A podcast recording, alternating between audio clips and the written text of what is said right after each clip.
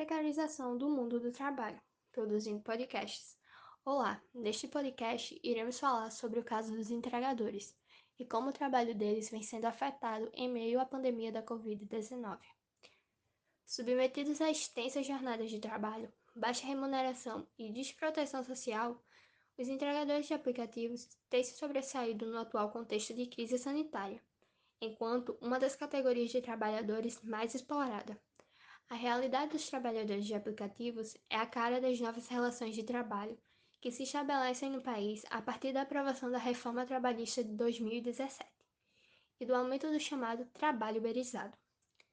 As condições de trabalho dos entregadores, que já realizam atividade perigosa em tempos normais, foram ainda mais precarizadas durante a pandemia da Covid-19, com a falta de equipamentos de segurança, aumento da jornada e diminuição da renda operando um dos serviços considerados essenciais no período de pandemia e isolamento social, os entregadores demonstraram no começo de julho de 2020 a potência da luta dos trabalhadores a partir de uma greve nacional que atingiu tanto os aplicativos quanto os consumidores.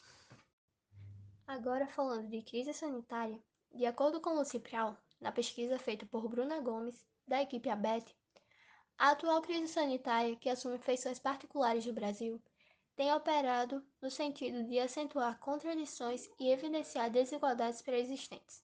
Por um lado, temos assistido ao avanço da pandemia entre os segmentos mais pauperizados, evidenciando que a prevalência do adoecimento e do óbito tem classe, raça e etnia.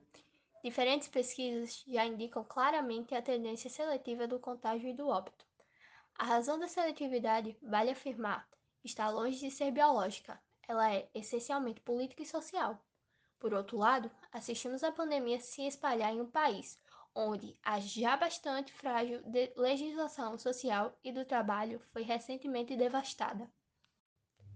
Parte dos efeitos desse processo pode também ser observado no crescimento dos chamados trabalhadores por conta própria, em sua maioria informais, grupo do qual fazem parte a maioria dos entregadores de aplicativo.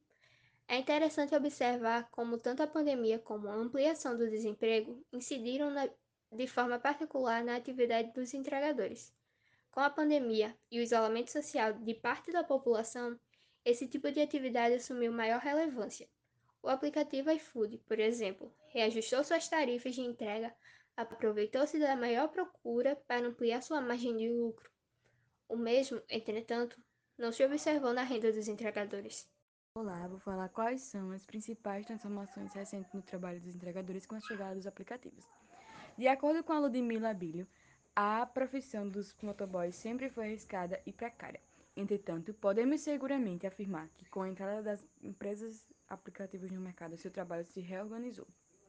É preciso compreender que o processo de uberização opera numa informalização das relações do trabalho, por um lado, e por outro em uma monopolização das empresas, que centralizam o controle sobre uma crescente e gigante multidão de trabalhadores. Com isso, os trabalhadores vão vendo mudanças estruturais na definição e nas condições do seu trabalho. Podemos elencar alguns elementos importantes. Primeiro, há uma redução muito significativa do valor da hora de trabalho ao longo destes anos. 2 a uma extensão de jornada de trabalho que não vem acompanhada de maior remuneração. Pelo contrário. 3. Há uma incerteza permanente sobre o viver cotidiano destes trabalhadores. Inicia-se o dia sem saber quanto irá ganhar, quantas horas será necessária trabalhar para receber o mínimo necessário para sua reprodução, além das ameaças permanentes de desligamento. 4. O trabalhador arca com custos e todos os riscos de sua atividade os entregadores se arriscam dia e noite em meio à pandemia para que os alimentos de muitas pessoas cheguem em suas devidas residências. Eles saem na chuva e muitas das vezes arriscando a própria vida, só para ter um salário ou até menos que isso, e muitas vezes mal recebidos ao entregar o alimento. Por que demorou tanto? Por que minha comida está fria? Entre outros comentários. Além de andar na chuva e receber reclamações, ainda precisa voltar para sua casa muitas das vezes chegando de madrugada, correndo o risco de pegar o vírus para sua família. Olá, eu vou falar sobre alguns dos relatos dos entregadores. De 53 anos, Altemício Nascimento participou da última mobilização e afirma que empresas não abrem diálogo com os entregadores. Após ser bloqueado pelo iFood, ele segue fazendo as entregas pelo Rappi, Uber Eats e entre outros.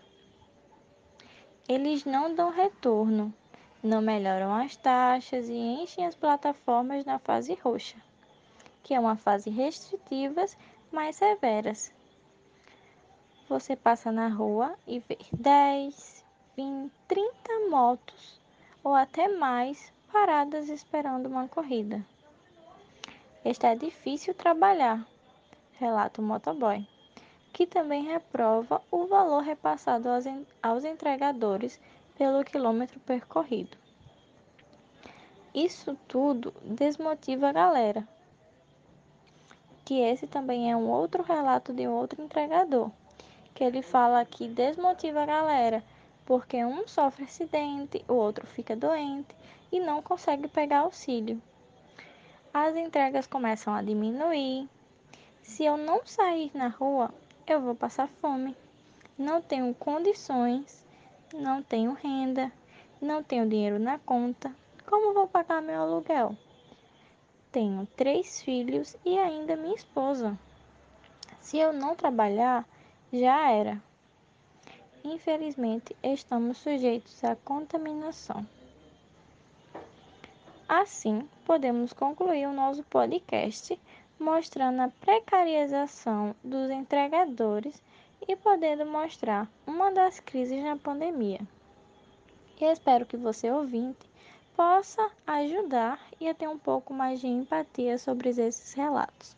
Que muitas das vezes essas pessoas vão às ruas para fazer entrega, sendo que como tem 10, 20, até 30 motoboys esperando, às vezes faz três entreguinhas e pronto, já era, tem que voltar para casa, pelo fato de muito número de entregadores. Então, vamos ter um pouco mais de empatia, tratar eles bem. E é isso que viemos falar sobre esse podcast. Espero que você ouvinte possa ter gostado.